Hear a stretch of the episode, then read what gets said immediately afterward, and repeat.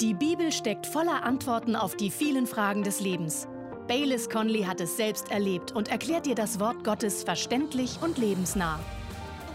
Was ist, wenn wir mit Depressionen zu kämpfen haben und uns der Friede fehlt? Wenn man Statistiken anschaut, ist es erstaunlich, wie viele Menschen in unserem Land Medikamente gegen Depressionen einnehmen und wie viele Kinder Medikamente bekommen, weil sie emotionale Schwierigkeiten haben.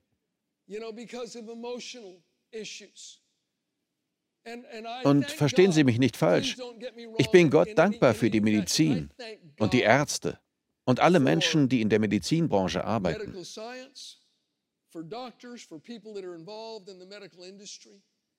Sie kämpfen gegen den gleichen Feind wie wir. Sie tun es nur aus einer natürlichen Perspektive heraus. Wir sind wirklich dankbar für alles, was sie tun. Aber Gottes Wort kämpft aus einer übernatürlichen Perspektive heraus. Gehen wir gemeinsam zu Sprüche 3. Vorher waren wir bei den Psalmen. Und jetzt lesen wir Sprüche 3 ab Vers 1. Mein Sohn, vergiss meine Weisung nicht, und dein Herz behalte meine Gebote, denn sie werden dir langes Leben bringen und gute Jahre und Frieden. Er sagt, behalte und bewahre meine Gebote. Bewahre mein Wort in deinem Herzensboden. Dann wird eine der Früchte, die sein Wort in ihnen trägt, Friede sein. Im Psalm 119, Vers 165 heißt es, großen Frieden haben die, die dein Gesetz lieben. In unserer Kirche gab es eine Frau, sie und ihr Mann sind mittlerweile in einen anderen Staat gezogen, die ich sehr mochte. Sie war eine wandelnde Bibel. Wenn Sie schon eine Weile in die Cottonwood Church kommen, dann erinnern Sie sich vielleicht an sie. Damals waren wir noch in unserem alten Gebäude.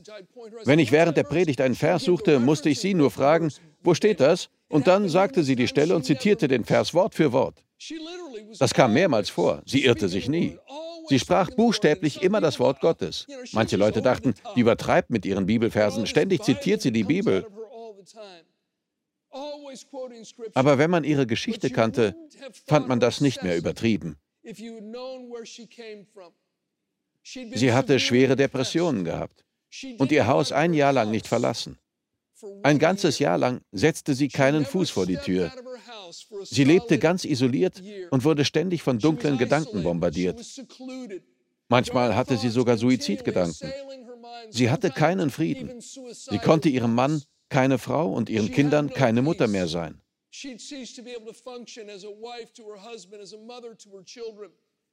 Doch dann fing sie an, in der Bibel zu lesen. Sie las und las und fing an, Gottes Zusagen laut auszusprechen. Und irgendwann lichteten sich die dunklen Wolken. Der Same keimte und wuchs und brachte eine Ernte. Sie war so zu einem Verfechter der Bibel geworden, weil sie wusste, was das Wort Gottes für sie getan hatte und weil sie wusste, dass es das Gleiche auch für jeden anderen tun konnte, der so zu kämpfen hatte wie sie. Großen Frieden haben die, die dein Gesetz lieben. Behalten sie sein Wort in ihrem Herzen. Es wird ihnen langes Leben und gute Jahre und Frieden bringen. Und wissen Sie, es ist ein Segen, nicht seelisch krank zu sein. Es ist ein Segen, sich keine Sorgen machen zu müssen. Aber wir alle haben unsere Probleme. Wir alle haben mit diesem oder jenem zu kämpfen. Das gehört einfach zum Menschsein dazu.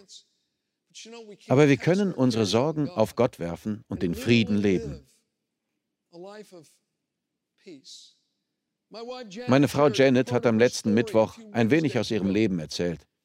Ich habe sie auf der Bibelschule zum ersten Mal gesehen und mein erster Gedanke war, warum fällt mir diese Frau erst jetzt auf? Ich lief ihr nach dem Unterricht im Flur hinterher und fragte sie, ob sie mit mir zum Mittagessen wollte.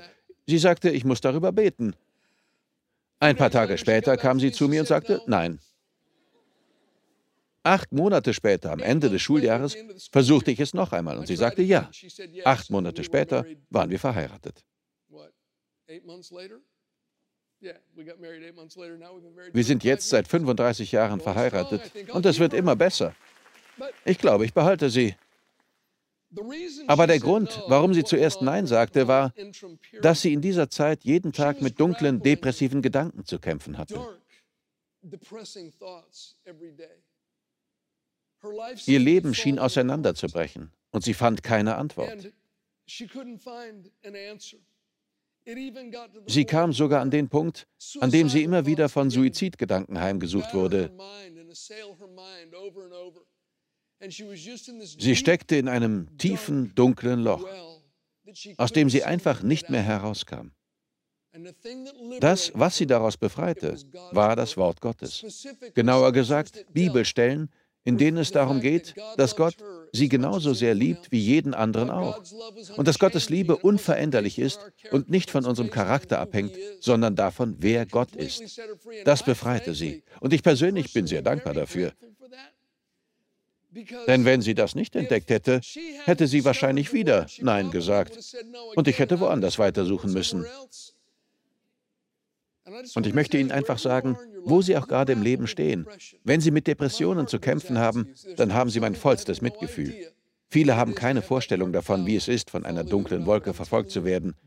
Aber Sie können in Jesus davon frei werden. Die Antwort, mein Freund, finden wir in Gottes Wort. Wenn Sie seinen Samen in der Erde Ihres Herzens pflanzen und ihn bewahren, dann wird er Frucht bringen, selbst wenn Sie nicht wissen, wie.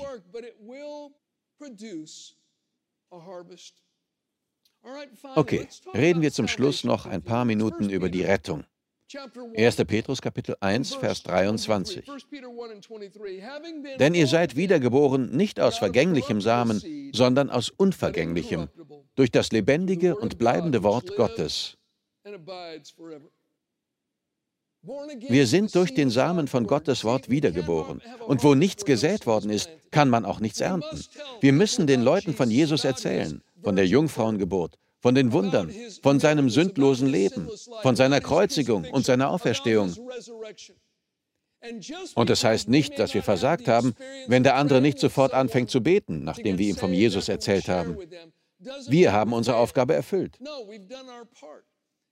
Vielleicht schickt Gott jemand anderen, um den Samen zu gießen, und wieder jemand anderen mit der Sichel. Wir haben den Samen gesät. Jemand muss säen, damit es eine Ernte geben kann.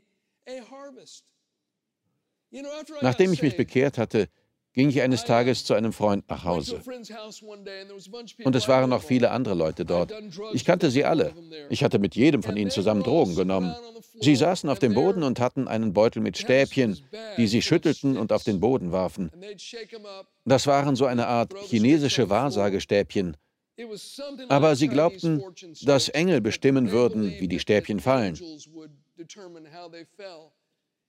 Und dann richteten sie ihr Leben danach aus, wie die Stäbchen auf den Boden fielen. Das ist so etwas wie das Ouija-Brett des armen Mannes. Ich stand dort und wollte sie nicht unterbrechen. Ich hatte so etwas schon gesehen. Ich schaute einfach zu. Und auf einmal schaute ein Mädchen namens Breeze hoch. Sie hieß nicht wirklich so, aber egal. Sie sagte zu mir, das gefällt dir nicht, Bayless, stimmt's? Ich sagte, da hast du recht. Sie sagte, warum? Also erklärte ich ihr das Evangelium. Und es lief überhaupt nicht gut. Sie verspotteten mich, sie bemitleideten mich, sie machten sich über mich lustig. Und als ich ging, fühlte ich mich wie der totale Verlierer. Ich dachte, ich hätte alles falsch gemacht. Sie lachten mir buchstäblich hinterher. Aber ein, zwei Monate später lief ich Breeze wieder über den Weg. Sie sagte, Bayless, ich muss mit dir reden. Ich bin Christ geworden. Ich sagte, echt? Sie sagte, ja. Und ich habe dem Okkultismus abgeschworen. Ich fragte, was ist passiert? Sie sagte, erinnerst du dich an den Tag, als du in dem Haus warst und ich dich gefragt habe, warum es dir nicht gefällt? Ich musste immer wieder daran denken, was du uns über Jesus erzählt hast. Ja, wir waren ganz schön gemein zu dir, aber ich musste einfach immer wieder darüber nachdenken. Irgendwann war ich überzeugt, dass das mit Jesus stimmt. Ich ging in eine Kirche und übergab Jesus mein Leben. Und jetzt bin ich Christ aufgrund dessen, was du gesagt hast. Ich hatte gedacht, ich hätte total versagt und alles falsch gemacht, aber Gott hat den Samen genutzt. Ich erinnere mich an die Geschichte eines Mannes, der von einer Frau angerufen wurde, die er kannte. Sie sagte, mein Vater ist Geschäftsmann, er kommt in die Stadt, in der du wohnst. Würdest du ihn besuchen und mit ihm reden? Erzähl ihm deine Geschichte. Er sagte, mache ich gern. Also rief sie ihren Vater an und sagte, Papa, ich habe einen guten Freund von mir gefragt, ob er in dein Hotel kommt. Ich möchte, dass du ihn kennenlernst. Sie sagte ihren Vater nicht, dass es ein Hinterhalt war, aber das war es eigentlich. Sie lockte ihren Vater in einen Hinterhalt. Also traf ihr Vater den Mann zur festgesetzten Zeit in der Lobby und dieser Mann war der Typ Mensch, der einem alles direkt ins Gesicht sagt. Den meisten von uns passt das nicht. Aber er war ebenso. Er fing das Gespräch so an. Hallo, ich bin so und so. Ihre Tochter hat mich gebeten, herzukommen. In der Bibel steht, wenn Sie glauben, dass Gott Jesus von den Toten auferweckt hat und ihn als Herrn bekennen. Und der Vater sagte, stopp. Ich habe gewusst, dass das so etwas wird. Hören Sie, es interessiert mich nicht. Sie können gehen. Er verabschiedete sich, ging zum Lift hinüber und fuhr nach oben in sein Zimmer. Er war ärgerlich und vielleicht auch zu Recht. Ich finde ehrlich gesagt auch nicht, dass das die beste Art der Evangelisation ist. Vielleicht will Gott, dass sie sehr direkt sind und manche Leute brauchen das sicher auch, aber bei vielen ist ein bisschen mehr Taktgefühl angebrachter.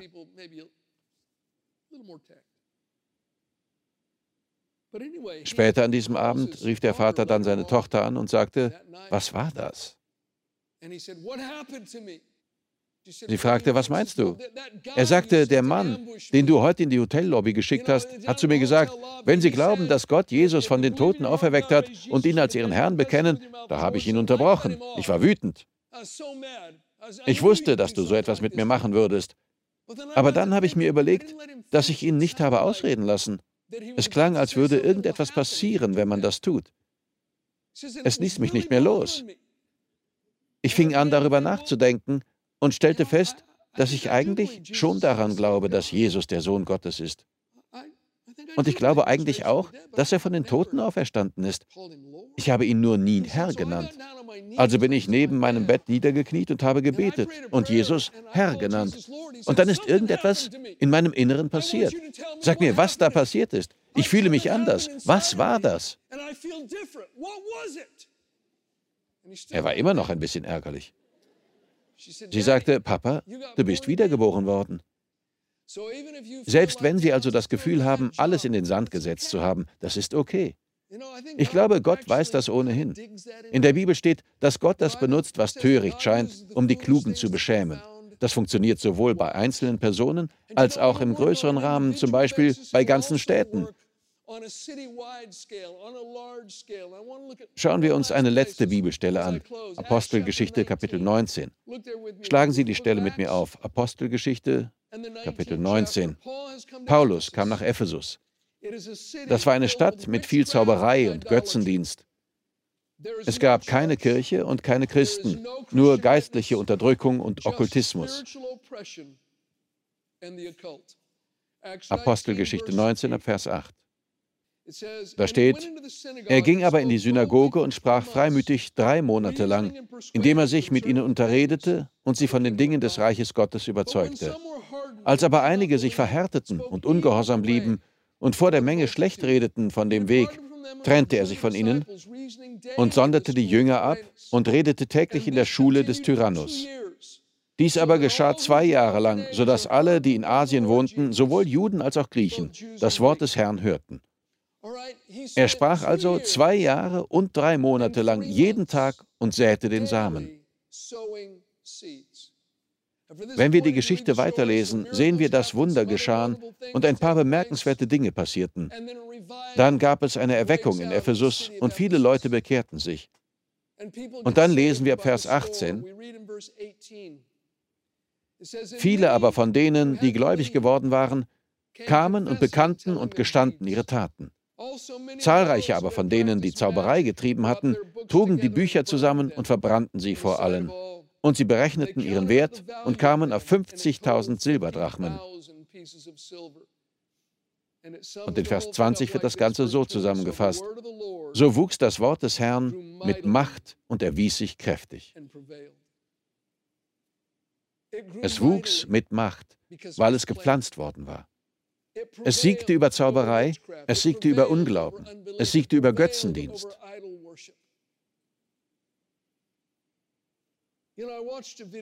Ich habe einmal einen Film über einen Wycliffe-Bibelübersetzer gesehen, der 20 Jahre seines Lebens bei einem indigenen Volk in einer Bergregion der Philippinen arbeitete.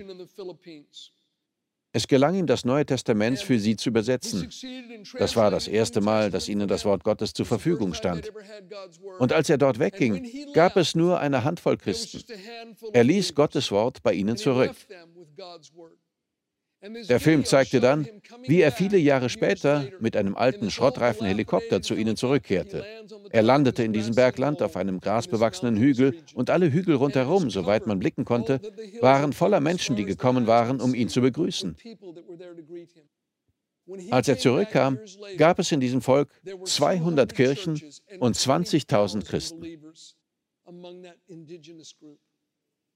Ich habe überall nach diesem Film gesucht, aber ihn leider nirgendwo mehr gefunden.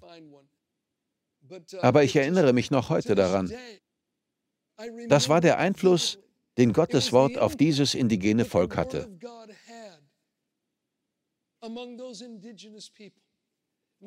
Und Freund, es wird auch in Ihrem Leben über Krankheit, Angst und Depressionen siegen. Sie müssen es nur in den Boden Ihres Herzens aufnehmen. Ich möchte Sie einladen, mit mir gemeinsam zu beten. Aber vorher möchte ich Ihnen noch eine Geschichte erzählen. Mein Sohn Harrison war letzte Woche zusammen mit anderen jungen Predigern und jungen Männern in Colorado.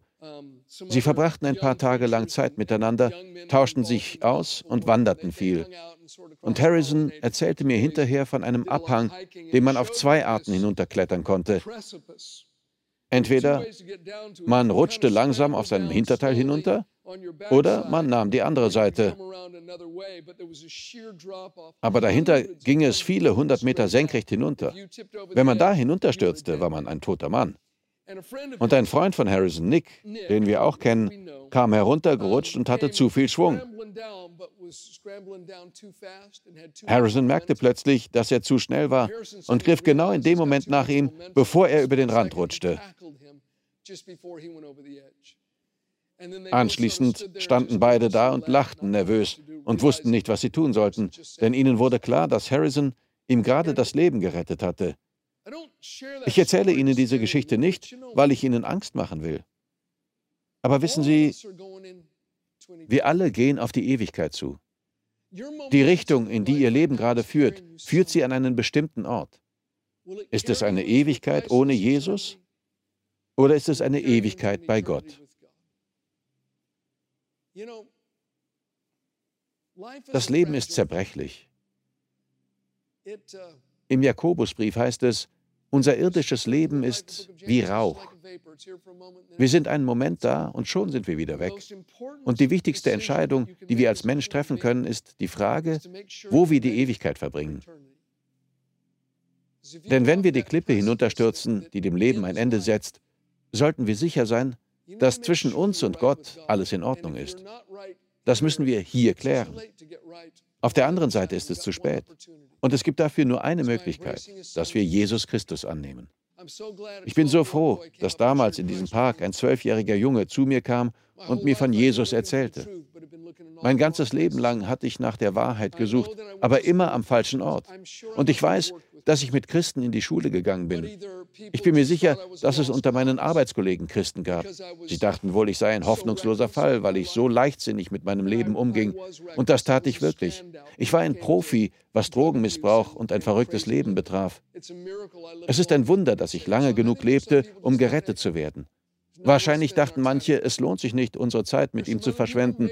Andere hatten vielleicht Angst vor mir. Vielleicht schüchterte sie mein Aussehen ein. Ich weiß es nicht.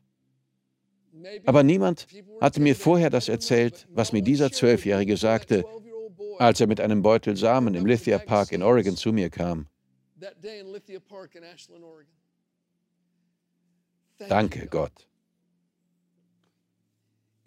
Und ich möchte Sie heute festhalten, bevor Sie die Klippe hinunterstürzen. Ich möchte Ihnen diese Gelegenheit geben. Es geht nicht um ein religiöses Ritual. Es geht nicht darum, sich an eine endlose Reihe von Regeln zu halten, die Ihnen alles Mögliche verbieten. Es geht nicht darum, keinen Spaß mehr haben zu dürfen. Es geht nicht darum, ein christlicher Roboter zu werden und so auszusehen, zu klingen und sich zu benehmen wie alle anderen. Ich glaube sogar, dass sie zum ersten Mal ihre wahre Individualität entdecken werden, wenn sie zu Jesus kommen. Gott wird ihnen zeigen, was er für sie geplant und wofür er sie geschaffen hat und welche einzigartigen Nuancen er in sie hineingelegt hat.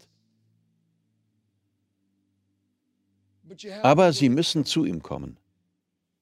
Jesus ist am Kreuz gestorben und hat den Preis für unsere Sünden bezahlt.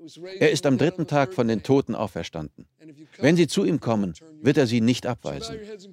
Neigen wir den Kopf und schließen für einen Moment die Augen. Vater im Himmel, wir danken dir jetzt für dein Wort. Es ist uns kostbar. Wir schätzen es sehr. Jesus, du hast uns gesagt, dass wir mit dem gleichen Maß nach dem Wert, den wir auf dein Wort legen, gemessen werden.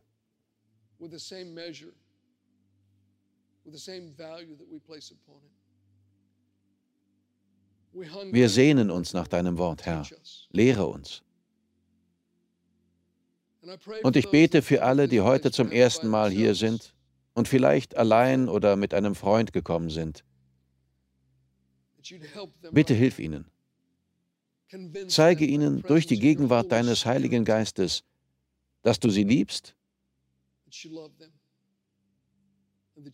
und dass du eine Beziehung zu ihnen willst. Freund, ich möchte Ihnen ein einfaches Gebet zeigen. Wenn Sie es in Ihrem Herzen mitbeten und diese Worte zu Gott sagen, wird er sie erhören. Wenn Sie die Worte mitsprechen, ohne es ernst zu meinen, sind sie leer und bedeutungslos. Aber wenn Sie es wirklich ernst meinen, dann wird Gott Ihnen begegnen. Ich zähle jetzt gleich bis drei. Und ich möchte Sie bitten, dass Sie bei drei die Hand heben, wenn Sie das Gebet mitbeten wollen. Es ist einfach ein äußerliches Zeichen, um den Glauben in Ihrem Herzen zu zeigen. Im Jakobusbrief steht, dass Glaube immer durch Taten ausgedrückt wird. Und manchmal kann so etwas Einfaches wie das Heben einer Hand Ihrem Glauben helfen, sich auf Gott zuzubewegen. Eins, zwei, Drei. Heben Sie die Hand. Wenn Sie etwas zwischen sich und Gott in Ordnung bringen müssen, heben Sie die Hand. Ich sehe an verschiedenen Orten Hände. Das ist toll. Gott sieht Sie und auch Ihr Herz, was das Wichtigste ist. Legen Sie jetzt Ihre Hand auf Ihr Herz. Tun wir das alle. Lassen Sie uns beten. Sprechen Sie mir nach. Lieber Gott, ich komme jetzt zu dir. Ich glaube aus ganzem Herzen. Ich glaube, dass Jesus dein Sohn ist. Und ich glaube deiner Zusage, dass du mich retten wirst, wenn ich glaube und ihn als Herrn bekenne. Jesus, ich bekenne dich jetzt als Herrn über mein Leben. Ich gebe dir alles, Jesus. Mein Leben gehört nicht mehr mir.